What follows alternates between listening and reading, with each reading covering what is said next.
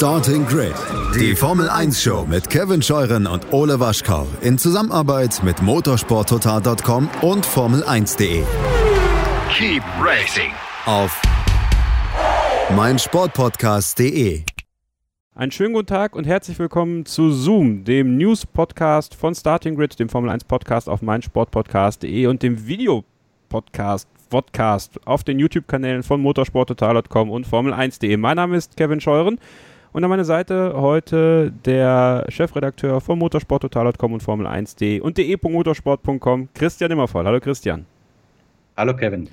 Und heute freuen wir uns auch über ein neues Gesicht, eine neue Stimme. Ein neues Gesicht ist sie für euch, die ihr die YouTube-Videos äh, seht, nicht, aber eine neue Stimme für den Podcast ist der Daniel Windolf, der neue Video-Editor vom Motorsport Network Germany. Hallo Daniel.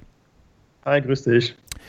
Wir steigen direkt ein in die Formel 1 News der Woche und da starten wir bei Ferrari und der Strafe, die sie dann im Jahr 2019 bekommen haben, beziehungsweise 2020. Denn da mussten sie dann was ausbaden, was sie angerichtet hatten, Christian.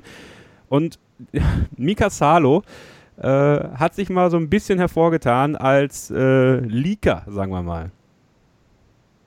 Nicht das erste Mal übrigens, wenn wir uns kurz zurückerinnern, bevor wir auf das Thema eingehen, als es die Lewis Hamilton-Strafe in Sochi gab letztes Jahr für dieses ominöse Parken an der Boxenausfahrt, da gab es ja schon mal die Geschichte, die damals auch ein bisschen für Wellen gesorgt hat, äh, dass er WhatsApps ans finnische Fernsehen geschickt hat, während die Untersuchung noch lief. Also da hat er ein bisschen einen fragwürdigen Ruf sich eingefangen. Jetzt hat er offensichtlich wieder in einem äh, Podcast, glaube ich sogar war das, erzählt über das Ausmaß der Ferrari-Strafe und worauf man sich geeinigt hat. In nutshell, was er gesagt hat, war ganz einfach. Ähm, Ferrari wurde quasi Illegales unterstellt und die Strafe dafür war, dass sie ihre Motorenpower, äh, dadurch, dass man sie beschränkt hat bei Benzineinspritzung, ich habe ganz ehrlich den Podcast noch gar nicht im Original gehört, äh, aber so hat man Ferrari die Leistung gedrosselt und sinngemäß, dieses Jahr ist die Strafe damit abgesessen. Mit diesem solchen Jahr äh, 2020 und 2021 sind diese Restriktionen aufgehoben. Wenn er denn recht hat, ähm, was schon gut sein kann, immerhin ist er vier Steward regelmäßig und mit diesen Themen auch äh, durchaus äh, vertraut inhaltlich. Ähm, wenn er denn recht hat, ist das ein gutes Zeichen für Ferrari, weil dann hieße das, dieses große Motorenhandicap würde wegfallen, auch für die Kundenteams natürlich, Alfa Romeo und Haas. Äh, so gesehen auch gut für Mick Schumacher. Aber warten wir mal ab. Also wie gesagt, seit dieser Lewis Hamilton-Nummer bin ich ein bisschen vorsichtig bei allem, was Mika Salo sagt. Ähm, auch von Lost in Translation, das ist auch eine potenzielle Fehlerquelle bei, bei dieser Geschichte, dass er dann im Nachhinein mit Sicherheit sagen wird, ach, ihr habt mich ja alle missverstanden und ihr habt mich alle falsch übersetzt. Ich glaube da nicht so dran, ich glaube, das hat er schon gesagt. Also Schauen wir mal, ja. Ich bin gespannt, weil, äh, wie gesagt, eigentlich, wenn man es mal runterbricht, Ferrari, die bösen Jungs, äh, hätten damit dieses Jahr wieder die Chance, die Lücke zu schließen, die sie eigentlich da hatten letztes Jahr. Es war in einem Twitch-Livestream mit Rallye-Pilot Christian Solberg und da ging es eigentlich um Alfa Romeo. Dort sagte er dann im Zitat, sie haben im vergangenen Jahr unter Ferraris Betrug gelitten und mussten weniger Benzin verwenden. Ich denke, das Auto ist jetzt, wo sie wieder die volle Leistung abrufen dürfen, ziemlich gut. Das heißt, weniger Benzin im Ferrari, weniger Benzin im Alfa Romeo, weniger Benzin im Haas. Daniel, also sollten wir 2021 die große Resurrection von Ferrari-Motoren sehen oder was? Das klingt erstmal so, muss man ganz klar sagen. Weniger Benzin ist natürlich mehr oder weniger Leistung, meine ich. Was mich bei der ganzen Sache ein bisschen wundert, es gab ja Benzindurchflussmengenmesser. Wurden die jetzt dann bei den Ferrari-Motoren anders eingestellt, weil weniger Benzin generell da war? Das ist irgendwie noch zu hinterfragen. Und was ich gar nicht verstehen kann, ist, Ferrari hat das Ganze ja wohl unter Verschluss halten wollen. Die FIA wollte es ja wohl öffentlich machen. Aber vielleicht wäre es für Ferrari besser gewesen, es öffentlich zu machen, weil man dann ja ganz klar hätte erklären können, okay, wir fahren 2020 hinterher, weil. Und dann hätte man sich nicht die ganzen Häme geben müssen, die es letzte Saison auf den Ferrari-Motor gab. Ja, ich glaube, Kevin, wenn ich da direkt reingrätschen darf, weil ich habe ja damals die Geschichte auch kritisch äh, begleitet, sozusagen journalistisch. Ich glaube, Daniel, dass sich Ferrari einfach die Blöße nicht geben wollte zu sagen oder damit wirklich einzugestehen, wir haben beschissen. Und das war unsere Strafe dafür. Ich, das war sehr politisch und ich glaube auch, dass sich ab einem gewissen Punkt äh, alle Beteiligten einfach irgendwo verrannt hatten mit der Kommunikation, die sie da gemacht haben. Die, die hatten, glaube ich, das Gefühl, sie sind super schlau mit diesem äh, pseudo-geheimen Deal äh, und haben dann gemerkt, merkt, diese Intransparenz macht einfach mehr Fragen, als sie Antworten liefert. Äh, das ist denen in Wahrheit ein bisschen auf den Kopf gefallen, wäre meine Einschätzung jetzt dazu. Aber ich glaube auch, mit dieser Saldo-Nummer kommt erst äh, wirklich was ins Rollen. Äh, das letzte Kapitel dieser Geschichte haben wir hier in diesem Podcast, Podcast, wie auch immer wir das nennen wollen, sicher noch nicht besprochen. Daniel, was sagt das eigentlich über einen FIA-Steward aus, wenn der sich augenscheinlich des Öfteren verplappert und macht es ihn als FIA-Steward nicht in gewisser Weise unglaubwürdig, deiner Meinung nach? Ja, ich finde schon, also es macht den schon unglaubwürdig, auch mit der Hamilton-Nummer, das war ja schon so ein bisschen skurril. Ähm, hat er jetzt oder hat er jetzt doch nicht? So direkt nach dem Rennen kamen dann ja widersprüchliche Aussagen auf einmal auf, wo es erst hieß, er war es auf jeden Fall. Ähm, vielleicht sucht er so ein bisschen das Rampenlicht, aber es macht ihn auf jeden Fall sehr unglaubwürdig, finde ich. Christian, ist das etwas, was die FIA beobachtet, deiner Meinung nach? Oder ist das jetzt halt so, man sagt Mika Salo, ah, das ist so einer, der sagt halt, was er denkt und wenn er jetzt mal was sagt, dann ist das halt so und in zwei Wochen hat das eh jeder vergessen?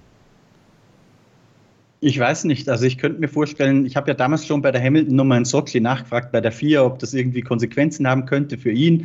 Äh, damals hat man das noch relativ klein gehalten und die, die Anfrage mit einer Nicht-Antwort in Wahrheit abgespeist. Äh, ich könnte mir vorstellen, bei diesem Thema, wo jetzt Ferrari das so politisch ist, äh, auch ein Team übrigens, für das Mika Salo ja mal gefahren ist, wollen wir das nicht ganz vergessen, diese History, wo er auch auf einen möglichen Sieg in Hockenheim verzichtet hat, um Eddie Irvine möglichst zum Weltmeister zu machen. Ich glaube aber nicht nur, um da nicht einen falschen Eindruck zu erwecken, dass das eine Retourkutsche am Ferrari jetzt war. Aber da gibt es also eine History und diese Ferrari 4-Geschichte, wie gesagt, sehr, sehr politisch, ähm, sehr, sehr geladen mit Fragezeichen. Ähm, da weht auch so ein bisschen der Hauch der Verschwörungstheorie natürlich mit. Da kann ich mir schon vorstellen, dass sich die vier auch mal greifen wird in den nächsten Tagen und so, hm, Mika, weißt du, so mit deiner Kommunikation nach außen, äh, sollte man vielleicht ein bisschen aufpassen. Bevor wir ihn jetzt aber alle verdammen, also aus vier Sicht, äh, sehe ich das natürlich genau wie ihr, dass das ein bisschen, oder das heißt ein bisschen, dass es hochgradig unseriös ist und er eigentlich die Untersuchung vor sich hinlaufen lassen sollte, die ermittlere Arbeit machen. Äh, sozusagen aus Fansicht ist es natürlich dankbar, weil er hat da ein bisschen mal mit der Taschenlampe in einen dunklen Tunnel reingeleuchtet, wo wir sonst einfach nie was gesehen haben. Ähm, also wir müssen ihm eigentlich dankbar sein, dass er da so ein bisschen aus dem Nähkästchen geplaudert hat, weil ansonsten hätte man möglicherweise nie was davon erfahren. Bevor wir auf das nächste Thema überleiten, für euch der Hinweis, ihr könnt natürlich uns abonnieren. Äh, die YouTube-Seiten von motorsporttotal.com und Formel1.de direkt hier auf die Glocke hauen, da bekommt ihr sofort die Benachrichtigung für neue Videos in euer E-Mail-Postfach, so muss es richtig heißen. Und ihr abonniert natürlich auch sofort Starting Grid, den Formel 1 Podcast auf meinsportpodcast.de in allen gängigen Podcast-Apps, wie zum Beispiel Apple Podcasts, Spotify etc. pp. Dort könnt ihr uns dann hören, ihr könnt uns sehen, ihr könnt uns erleben. Ja? Und wir kommen deswegen jetzt zum nächsten Thema. Und zwar erleben wir wieder Pink in der Formel 1, denn BWT ist tatsächlich wieder ein Sponsor. Nicht bei Williams, nicht bei Haas, wie wir letzte Woche bei Zoom gesagt haben, und Christian muss sich wieder äh, scharf stellen, wie ich gerade sehe. Ähm, ja, Christian, einmal die Hand davor, genau. So, guck mal, YouTube einmal eins mit Christian Nimmervoll. Das ist schön. Ich hoffe, Daniel schneidet das nicht raus. Im Podcast wird das nämlich zu hören sein. Ähm, sondern bei Aston Martin. Und das ist natürlich äh, die Nachricht eigentlich, weil ich persönlich würde mir ja wünschen, pinke Racing Stripes äh, auf British Racing Green, äh, Christian. Ist das jetzt eine überraschende Nachricht gewesen am Ende oder hatten deine Quellen das auch schon verlautbart, von denen du letzte Woche ja schon hier geredet hast? Äh, es gab mehrere Quellen tatsächlich in der Geschichte und am 20. Februar war es, äh, habe ich den Wink bekommen, dass man sich wohl tatsächlich last minute äh, auf Aston Martin, äh, auf, auf, eine Fortführung der Zusammenarbeit verständigt hat. Ähm, die Geschichte war zu dem Zeitpunkt für uns aber noch zu dünn, um sie wirklich zu schreiben. Äh, bei uns in der Redaktion haben wir natürlich schon drüber gesprochen, auch mit Kollegen. Ähm, es hat sich schon sehr verdichtet. Also ich könnte da jetzt auch sehr detailliert eingeben, warum es sich verdichtet hat, möchte das aber nicht tun, weil ich dann Hinweise auf meine Quellen liefern würde. Ähm, Tatsache ist nach wie vor, äh, dass mit Williams verhandelt wurde. Ähm, das Williams-Team hat mir dann auch einen Tag, bevor es tatsächlich publik wurde, äh, schon ausrichten lassen, äh, die Verhandlungen sind jetzt beendet. Ähm, bei Haas habe ich leider keine Rückmeldung erhalten. Also ich habe Günther Steiner zwei, dreimal eine WhatsApp geschrieben und habe gesagt, Günther, hier, sensible Geschichte. Ähm, ich würde die ungern raushauen. Ich möchte nicht ein Geschäft kaputt machen, aber lass uns doch drüber reden. Ähm, da habe ich leider nie Rückmeldung von ihm erhalten. Deswegen, ich gehe davon aus, dass BBT jetzt wirklich nur auf das Pferd Aston Martin setzt und nicht auch bei Mick Schumacher landen wird. Obwohl das ja hochattraktiv gewesen wäre, wenn man den deutschen Markt äh, und auch international, Mick hat ja Strahlkraft, die weit über Deutschland hinausgeht. Ähm, aber ich glaube, es wird tatsächlich tatsächlich Aston Martin sein. Soweit ich informiert bin, äh, wird sehr, sehr viel weniger pink sein. Das Auto wird British Racing Green äh, mit pinken Akzenten sein und das Pink ist vielleicht auch ein bisschen anders pink, als wir das gewohnt sind, aber es bleibt halt doch bei Aston Martin. Warum? Äh, weil BWT bei Williams und Haas, glaube ich, nicht das bekommen hat, was sie wollten, nämlich ein komplett pinkes Auto. Bei Clean Haas, das haben ja auch die Kollegen von F1 Insider mal sehr ähm, sehr schön plakativ dargestellt. Clean Haas hat ja dieses Formel 1-Team auch als Werbeausgabe für seine Composite Company in, in den Vereinigten Staaten. Das heißt, wenn der jetzt das Auto in komplett anderen Farben äh, anmalen würde und seine eigene Firma Haas CNC da nicht mehr prominent drauf ist, fällt natürlich ein riesen Abschreibposten weg. Deswegen glaube ich, dass sich Haas äh, und BBT nicht einig geworden sind und so ist es dann so gekommen, äh, wie es jetzt gekommen ist und das war tatsächlich äh, sehr, sehr last minute. Ähm, ich glaube, dass die Renderings des Autos auch schon ohne BBT gegeben hat. Ähm, aber in letzter Minute ist es jetzt eben doch wieder drauf. Ja, ich habe mit meinem Arbeitskollegen darüber gesprochen und so gesagt, stell dir vor, du bist Grafiker oder du bist halt äh, der Designer des Autos im Exterieur und du hast schon alles fertig und plötzlich kommt dann so, äh, Leute, hier müssen wir noch Pink reinbringen und ein bisschen BWT. Also ich glaube, die machen drei Kreuze, wenn das ganze Ding dann wirklich da steht in wenigen Tagen. Und so, soweit ich informiert war, war es tatsächlich genauso. Super. Daniel, aber mal im Ernst, äh, für BWT als Unternehmen macht es natürlich vollkommen Sinn, bei Aston Martin einzusteigen, oder? Du wirst vermutlich in diesem Jahr mindestens einmal irgendwann auf dem Treppchen zu sehen sein, wann auch immer und wem auch immer das passieren wird. Du bist bei einem Traditionsunternehmen irgendwo mit involviert. Also für mich so aus, aus reiner IVA-Lage, ey, völlig richtiger Move. Ganz klar, ja, da hast du schon fast die halbe Antwort vorweggenommen. Sorry. Sie werden einfach sportlich ähm, mit dem Deal mit Aston Martin viel weiter vorne sein, viel mehr dort in den Schlagzeilen stehen, positiv.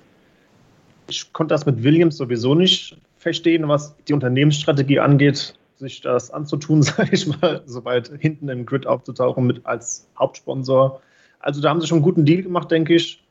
War wahrscheinlich auch nicht ganz billig. Und jetzt haben sie auch ein deutsches Zugpferd mit Vettel in BWT.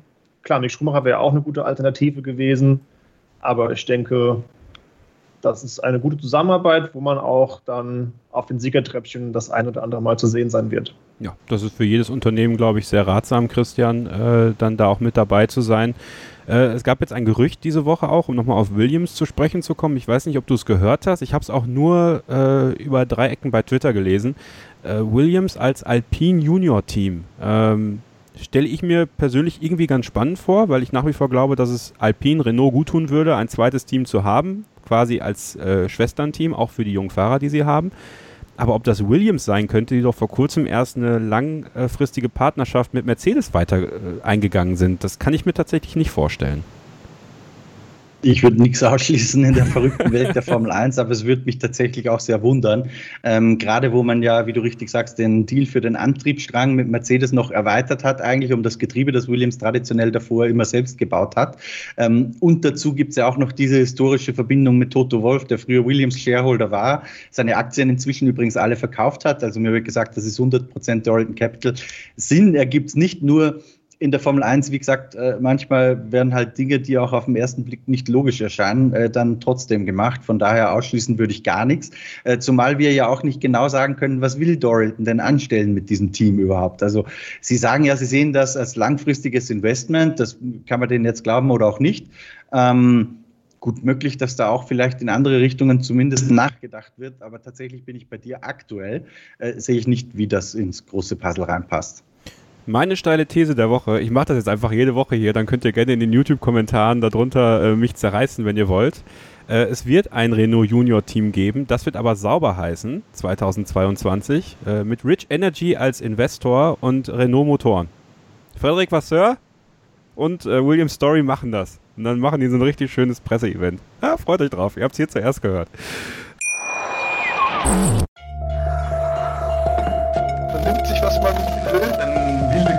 Entstanden. Fast nichts davon stimmt. Tatort Sport. Wenn Sporthelden zu Tätern oder Opfern werden, ermittelt Malte Asmus auf meinsportpodcast.de. Folge dem True Crime Podcast, denn manchmal ist Sport tatsächlich Mord. Nicht nur für Sportfans. Kommen wir zum nächsten Thema. Die neuen Autos, die vorgestellt worden sind in dieser Woche. Alpha Tauri hat den AT02 vorgestellt. Äh, Red Bull hat den RB16B vorgestellt. Und äh, ja, sauber, da sind wir wieder dabei. Alfa Romeo äh, hat den C41 äh, vorgestellt, Daniel. Zählen können die in der Schweiz offensichtlich nicht. Ja, nach 39 kommt jetzt 40. Ob sie sich gedacht haben, wir haben Ferrari-Motor und machen mal komische Zahlenfolgen, weiß ich nicht. Ähm, generell fand ich jetzt die ganzen Car-Launches dieses Jahr extrem traurig bis jetzt, etwas langweilig. Es gab dann doch mehr einfach nur Rendering-Bilder als echte Autos. Underwhelming war das Wort, das wir in der Redaktion dafür gefunden haben. Daniel. Ah, okay. Und gerade vor einem großen Team wie Red Bull kommen dann zwei mickrige Fotos rüber. Das ist schon echt sehr mickrig, muss ich sagen. Da hat sich am wenigsten McLaren ein bisschen mehr Mühe gegeben bei der ganzen Sache. Aber ich glaube, viel analysieren kann man auch selbst bei diesen Bildern, die wir jetzt haben, nicht. Also wir müssen warten, was auf der Strecke passiert, denke ich. Tatsächlich. Was, was, ich ganz spannend finde, Kevin, vielleicht ist bei Alpha Tauri und bei ähm, Alfa Romeo, äh, zumindest die Livery hat sich so ein bisschen fast invertiert, kann man eigentlich ja. sagen, bei beiden, oder? Ja. Also das hat sich ein bisschen verändert so und das ist bei den beiden Teams schon das, was wir an Analyse liefern können in Wahrheit, weil äh, da jetzt hinzugehen und zu sagen, wir schauen uns dieses Plättchen am Frontflügel an und dieses Ding am Heckflügel halte ich deswegen um diese Zeit des Jahres für müßig, ähm, weil schon bei den Tests wahrscheinlich ganz andere Flügel drauf sind und beim Rennen dann sowieso nochmal.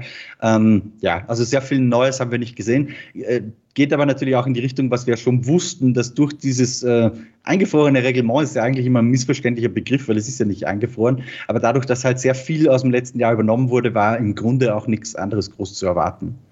Ja, keine Frage. Äh, man hat das Gefühl, dass natürlich Alpha Tauri äh, diese Präsentation für die neue Modekollektion benutzt hat äh, und sauber äh, den Partner Orlen in Polen was geben wollte, nämlich äh, Robert das, Kubica. Das war auch noch eine Erkenntnis, finde ich, dass Franz Toast hat einen echt tollen neuen Pulli. Ja, ne? Das ist auch schön. Marillenknödel und Pullis. Äh, Franz Toast ja. hat jetzt alles, was er braucht. Ähm, ja, aber lasst uns doch nochmal einen kleinen Fokus auf Red Bull Racing legen. Das sind nun mal die ärgsten Konkurrenten höchstwahrscheinlich, außer Ferrari hat jetzt wirklich nochmal den absoluten Boost dieses Jahr. Ähm, aber gehen wir mal davon aus, dass Red Bull einfach mal Konkurrent Nummer 1 für Mercedes ist. Ähm, liebevoller waren die Helmpräsentationen von Checo Perez und Max Verstappen. Die konnte man ja auch bei YouTube sehen, aber die waren sensationell. Vor allem dieser Max Verstappen-Helm gefällt mir richtig gut dieses Jahr. Ähm, aber das Auto, Christian ich finde schon, dass man auf den ersten Blick, auch wenn äh, sich viele über die Livery aufgeregt haben, also über die Lackierung, es ändert sich nichts. Ja, es ist halt Corporate Identity mittlerweile für Red Bull. Es ist äh, ein ikonisches Design mittlerweile. Klar, es ist super Bisschen viel. wie das Rot von Ferrari eigentlich, ja, oder? Mittlerweile schon. Mhm. Also man kennt es halt. Ähm, aber ich fand, man hat sogar auf dem, auf dem, wenn man so ein bisschen genauer hingeschaut hat, so kleinere Nuancen gesehen am Auto, die tatsächlich eine Weiterentwicklung waren äh, und eine, eine, Anpassung an das, an das Reglement. Äh, wie, wie, wie hat dir das Auto gefallen, als es jetzt auf diesen paar Bildern, und du hast schon recht, wir können da jetzt wieder natürlich nur spekulieren, was sind wirklich am Ende die ganzen Sachen, die dann einfließen. Aber wie hat es dir gefallen? Also gefallen ist jetzt vielleicht der falsche Ausdruck, aber ja. lass uns anders formulieren, wo haben wir Änderungen festgestellt? Ähm, also der, der Kernbereich, den ja alle ändern müssen, ist grundsätzlich dieser Bereich im Unterboden. Äh, das wird uns der Daniel dann im Nachhinein auch schön äh, hier bebildern, dass wir das schön sehen können. Im Unterboden ist ja vom Reglement vorgeschnitten ein Einschnitt, äh, den man da machen muss. Ja? Ähm, Sinn und Zweck ist einfach da ein bisschen Abtrieb wegzunehmen von den Autos. Und das hat Red Bull ein bisschen anders gelöst als das, was wir bisher von anderen gesehen haben, nämlich diese grundsätzlichen Einschnitte und Plättchen, die wir aus dem Bereich, also diese Schlitze, wie soll ich sagen, es hat immer so ein bisschen wie Kiemen ausgesehen. In der Form ist das ja nicht mehr möglich, aber Red Bull hat so ein bisschen Workaround sozusagen gemacht im, im Rahmen des neuen Reglements. Das, bevor ich das jetzt im Bild beschreibe, Daniel da ein Bild schön drauf. Äh, was man auch sehen konnte, finde ich, und zwar bei allen Autos, die wir bisher gesehen haben, dass sich sehr viel konzentriert um diesen Bereich vor die Seitenkästen, dieses Bargeboard, Luftabweiser, Gewirr, es, es liegt mir fern, ich maße mir nicht an, genau zu analysieren, welches Plättchen die Luft wohin leitet und, und was genau bewirkt. Ähm, dafür bin ich nicht kompetent genug. Aber man kann schon den Trend erkennen, dass sich sehr viel darauf konzentriert. Und natürlich, denn da haben die ein oder anderen äh, ihre Token investiert, auch bei den Nasen sehen wir so manche Veränderung. Und speziell bei Red Bull äh, ist ja ganz eine wichtige Kerninformation, dass Honda diesen, da haben wir glaube ich auch schon drüber gesprochen, den für 22 geplanten Motor oder das Update für 22 ein bisschen vorgezogen hat, weil es ja das letzte Jahr ist von Honda in der Formel 1. Und wenn man genau hinschaut, und das finde ich sehr, sehr schwierig, weil halt diese Renderings äh, auch nicht die ganze Wahrheit sagen ähm, und auch immer noch ein bisschen getarnt und getrickst wird. Also ich bin mir fast sicher, dass wir die eine oder andere Delle, Ausbeulung und so weiter erst erkennen werden, wenn das Auto wirklich auf der Strecke ist. Aber so wie es jetzt aussieht, wenn man das letztjährige Auto und das diesjährige nebeneinander sieht, äh, ist auch die, die Form des Motors oder der Motorperipherie, der ganzen Zulaufaggregate und so weiter äh, schon ein bisschen anders, dass das möglicherweise auch aerodynamisch ein bisschen Vorteil haben könnte für Red Bull. Das waren so von mir die, die Kern, die drei Kerngeschichten, die mir aufgefallen sind an Änderungen. Aber vielleicht hast du auch noch äh, was mehr beobachtet. Grundsätzlich würde ich, wie gesagt, sagen, reden wir am Ende des ersten oder des einzigen Tests ja. in diesem Jahr nochmal. Ja, also was mir halt aufgefallen ist, war, Daniel und dir sicher auch, wenn du ins Detail geschaut hast, diese ähm, kleinen Zuläufe an den, an den Bartsports quasi, die dann hinführen zu den Sidepods. Äh, ich habe das irgendwie ein bisschen suffisant vertwittert gesagt. Äh, der Ingenieur hat Adrian Newey gefragt, wie viele Flaps wollen Sie denn, äh, um sie dahin zu führen? Und Adrian Newey sagt nur, ja. Ja, also es ist einfach, eine, die ganzen Kiemen, die sie rausgezogen haben, ja, aus dem Unterboden, die sind jetzt an diesen, an diesen äh, Zuläufen dran. Also ich finde es unheimlich faszinierend zu beobachten, wie man selbst, Daniel, ohne große Reglementänderungen so kleine Feinheiten schon sieht, wo man sagt, Alter, äh, wo hat er das denn jetzt ausgegraben, Adrian Newey? Aber es ist ja auch ein Do-or-Die für Red Bull, finde ich, ein Stück weit. Ja, auf jeden Fall. Also sie müssen einfach irgendwann diesen Weltmeistertitel gewinnen, sonst weil sie arbeiten schon seit so vielen Jahren darauf hin und versprechen dem Max Verstappen jedes Jahr, das nächste Jahr wird's. Der wird auch die Geduld langsam verlieren, wenn sie es dieses Jahr nicht schaffen. Ich glaube, beim letzten Podcast war das auch schon das Thema und Hamilton vielleicht dann der achtmalige Weltmeister ist und bei Mercedes vielleicht aufhört, dann wird es schwierig, Verstappen bei Red Bull zu halten. Und deswegen könnte ich mir auch vorstellen, dass sie vielleicht ein bisschen mehr als die anderen Teams in das S21er Auto investieren, weil die meisten werden ja schon, denke ich mal, den großen Fokus auf 2022 mit der großen Regeländerung legen. Und ja, vielleicht machen sie dann da die extra paar Flügelchen und Leitbleche mehr als die anderen Teams und haben da ein bisschen mehr rein investiert an Zeit und vielleicht macht sich auch bemerkbar auf der Strecke. Ich bin gespannt. Auch bin ich gespannt, was die angesprochenen Regeländerungen angehen, wo Christian gesagt hat, vor dem Unterboden, vor den Hinterreifen wurde es jetzt beschnitten. Da gab es ja auch wilde Theorien. Benachteiligt das jetzt die Autos mit starker Anstellung mehr oder weniger? Man war sich da nicht ganz einig. Wir werden sehen, ob es jetzt mehr Red Bull schadet oder mehr Mercedes. Ich bin gespannt. Kevin, was ich vielleicht noch ergänzen würde, wir hatten ja heute, wir zeichnen auf am Donnerstag äh, schon Gelegenheit, mit Max Verstappen kurz äh, über seine Aussichten auf die neue Saison zu sprechen, über seine äh, ersten Eindrücke vom neuen Auto. Ähm, und er sagt eigentlich nichts. Also so spannend war es gar nicht. Ähm, sehr, sehr zurückhaltend und das ist eigentlich für mich die Nachricht dran. Im Vergleich zu den letzten Jahren, wo Red Bull relativ laut war, eigentlich vor Saisonbeginn, Dr. Marco, wenn wir uns erinnern, mal fünf Siege angekündigt hat, mal wir wollen um die WM fahren, ähm, war das dieses Jahr bisher sehr moderat im Ton. Genauso wie Daniel vorhin schon angesprochen hat, die zwei Fotos, relativ schmucklos, äh, keine begleitende Pressekonferenz. Es gab eine kurze Presserunde bereits vor dem Carlo Launch mit Christian Horner. Auch da gab es nicht die klare Ansage. Ähm, und jetzt sagt Max Verstappen, ja, let's do the talking on the track. Also wir, wir, wir reden jetzt nicht groß, ähm, wir schauen mal, wo wir stehen und dann bewertet uns nach dem, wie wir fahren. Das fand ich einigermaßen interessant. Äh, was ich auch noch einigermaßen spannend fand, das war vielleicht sogar das, das Highlight äh, dieser heutigen Zoom-Medienrunde, die wir mit Max Verstappen hatten. Er wurde natürlich angesprochen auf diese Aussage von Christian Horner bezüglich, äh, wenn Lewis Hamilton bei Mercedes weggeht, dann ist Max eigentlich der offensichtliche nächste Kandidat. Ähm, und auch da hat er sehr, sehr ausweichend gesagt, ich konzentriere mich aufs Hier und Jetzt, alles andere rede ich nicht drüber, sinngemäß. Ja. Ähm, das ist kein Dementi, das ist kein, natürlich gehe ich zu Mercedes, aber man merkt schon, Max Verstappen ist so ein bisschen auf der Themenbremse gerade drauf. Das ist so der erste Eindruck. Sergio Perez spricht auch noch heute, aber den haben wir eh schon gehört. Der ist einfach nur beeindruckt, glaube ich, von, äh, von seinen ersten Eindrücken mit diesem Auto, mit diesem Team. Geht wohl doch ein bisschen besser die Karre, als das bei Racing Point der Fall war. Also es wird sehr spannend. Bin sehr gespannt. Äh, Änderungen im Ton und Schauen wir mal, was Red Bull dieses Jahr zustande bringt. Und dann ist natürlich diese Person Adrian Newey nach wie vor ganz interessant in diesem Kontext, ne? weil ähm, Christian, er ist ja nicht fehlerfrei. Sagen wir mal so. Und er ist auch nicht ohne Kritik und er ist auch nicht ohne, ohne Gegner. Sogar, vielleicht sogar im eigenen Rennstall, wer weiß das schon. Aber der Fakt, dass er natürlich jetzt nicht mehr für Aston Martin irgendwelche Hypercars produzieren und designen muss, sondern äh, sich voll wieder auf Red Bull konzentriert, was ja so ein bisschen auch der Wunsch des Rennstalls war, aber auch, glaube ich, nötig war und man ja davor die Jahre auch hin und wieder mal das Gefühl hatte, boah, der letzte Kniff hat da nicht gesessen. Ähm, auch für ihn ist diese Phase jetzt, äh, in diesem letzten Jahr des Reglements, aber auch ab 2022 kommend, das sind wichtige Jahre für ihn, wo, wo auch nochmal äh, er zeigen muss, glaube ich auch, ist er noch dieses, dieses Ingenieursgenie, dieses Designgenie, was er ja so lange war wenn er das denn überhaupt noch möchte. Da bin ich mir gar nicht so hundertprozentig sicher, um ganz ehrlich zu sein. Äh, eins, also erstmal vielleicht festhalten, äh, New ist schon seit ein paar Jahren, äh, tritt er ein bisschen kürzer im Vergleich zu früher, war er totaler Workaholic, so wurde er beschrieben. Er ist inzwischen nur noch auf einem Freelance-Vertrag äh, mit Red Bull Racing sozusagen, also nicht mehr in, in Vollzeit, sondern eher so projektorientiert gebucht.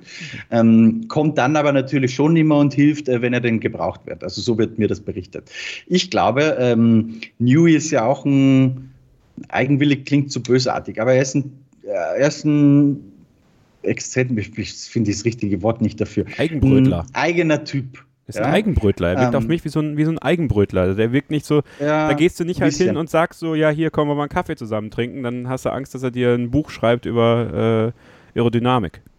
Wobei ich glaube, der ist ja letztendlich lockerer, als er wirkt, aber, aber ja, ich, vermutlich schon. wir finden nicht die richtigen Worte dafür. Die, die ich erinnere immer ein bisschen an Steve Jobs. ja, ja, das stimmt. Hat was, stimmt. Das stimmt.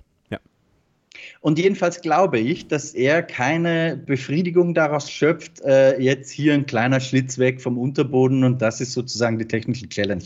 Ich glaube, dass, dass Newey das nicht befriedigt. Das macht ihm keine Freude. Deswegen kann ich mir vorstellen, wenn er sagt, ich habe überhaupt noch Bock, hier Formel 1 Autos zu bauen, äh, dass er sagt, okay, die Nummer 2022, das reizt mich eigentlich wesentlich mehr.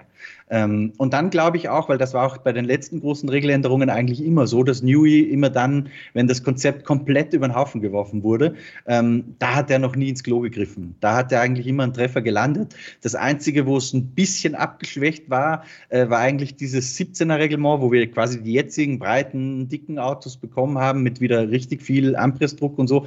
Nur muss man das halt auch ein wenig relativieren, weil da natürlich Mercedes auch dank des äh, Hybridantriebs schon einfach diese Vormachtstellung hatte, die wahnsinnig schwer zu durchbrechen war. Alle anderen großen Regeländerungen in den letzten 20, 30 Jahren hat Newey eigentlich immer äh, einen sehr, sehr guten Wurf gemacht. Von daher bin ich sehr gespannt, was 22 betrifft. Ich glaube nicht, dass er das kleines Stück im Puzzle ist für dieses Jahr. Ja, was steht nächste Woche an? Ein paar Autos werden vorgestellt. Mercedes, Alpine, Aston Martin, aber ich glaube da nur Lackierung. Äh, Haas auch nur Lackierung und dann am 5. März noch Williams. Ja, und äh, Ferrari macht erst ganz spät, aber hey, Ferrari morgen, also wann auch immer ihr das seht, am 26. Februar auf jeden Fall eine Teamvorstellung, aber kein Auto. Na gut. Das war Zoom, der Podcast-Vodcast von äh, Starting Grid, dem Formel 1 Podcast auf meinsportpodcast.de und den YouTube-Kanälen von Formel1.de und motorsporttotal.com. Vielen Dank an Daniel Windolf, dass er heute hier seine äh, Podcast, ja nicht Videopremiere, aber zumindest Podcast-Premiere gefeiert hat. Ja, vielen Dank, hat mir auf jeden Fall viel Spaß gemacht und bin gerne öfter dabei. Ja, du bist herzlich eingeladen. Und ich bedanke mich natürlich äh, auch beim Chefredakteur von motorsporttotal.com, Formel1.de und de.motorsport.com, Christian Nimmervoll, dessen Facebook-Seite Formel 1 Insight mit Christian Nimmervoll ich natürlich noch hier pluggen möchte. Danke, Christian. Danke, Kevin. Ich, ich habe mich jetzt schon gefragt, ob Daniel vielleicht sogar Keep Racing sagen darf, aber das ist dann doch dem Ole dir vorbehalten. ich weiß nicht, wir das können ja neue Wege gehen, aber das macht er nicht. Nee, nee. Äh, dann mache ich das. Äh, vielen Dank fürs Zuschauen und Zuhören. Äh, abonniert alles fleißig, ich habe es euch ja schon erwähnt. Und dann sehen wir uns dann nächste Woche hier wieder und hören uns wieder zur nächsten Ausgabe von Zoom, eurem News-Podcast, Podcast. Von uns, von Starting Grid und Motorsport-Total.com, Formel1.de, Bis zum nächsten Mal, sage ich, Kevin Scheuren, Keep Racing. Starting Grid, die Formel 1 Show mit Kevin Scheuren und Ole Waschkau in Zusammenarbeit mit motorsporttotal.com und Formel1.de. Keep racing auf meinsportpodcast.de. Wie baut man eine harmonische Beziehung zu seinem Hund auf? Puh, gar nicht so leicht. Und deshalb frage ich nach, wie es anderen Hundeeltern gelingt, beziehungsweise wie die daran arbeiten. Bei Iswas Dog reden wir dann drüber. Alle 14 Tage neu mit mir, Malte Asmus und unserer Expertin für eine harmonische Mensch-Hund-Beziehung, Melanie Lippisch. Ist was, Dog? Mit Malte Asmus. Überall, wo es Podcasts gibt.